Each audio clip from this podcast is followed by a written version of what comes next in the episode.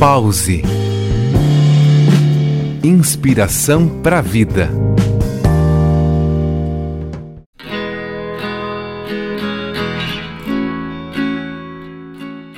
Olá, me chamo Gisele Cara, sou psicoterapeuta e trago aqui algumas reflexões sobre nossa saúde mental. Nos episódios anteriores, comecei a falar sobre a ressignificação. Dando continuidade ao tema, gostaria de lembrar que ressignificar é atribuir um novo significado a algo. Mas para uma nova percepção, precisamos compreender a antiga percepção, certo? Desde criança, durante o nosso desenvolvimento, aprendemos com as nossas experiências, com a nossa família, com a nossa cultura e também a classificar algumas emoções como positivas ou negativas. Um dos critérios para isso é a sensação desagradável que tais emoções nos despertam. Nos sentimos desconfortáveis quando sentimos medo, raiva, frustrações, por exemplo. Outro fator importante para a classificação das emoções como positivas e negativas é o valor atribuído a elas. Aprendemos que sentir raiva é errado que a frustração não é a emoção de alguém que tenha sucesso na vida.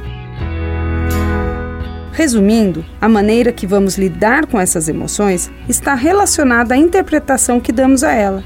Evitar emoções desagradáveis ao invés de aceitá-las e ressignificá-las, além de prolongar o sofrimento. Isso abre um espaço para maneiras não saudáveis de evitar essas emoções. Também não quer dizer que temos que ficar pensando nos sofrimentos e problemas, Podemos olhar para a situação e entendê-las, aceitá-las e ressignificar a situação indesejável.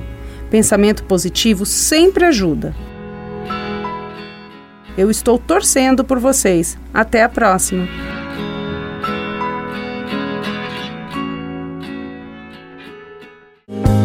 Pause. Inspiração para a vida.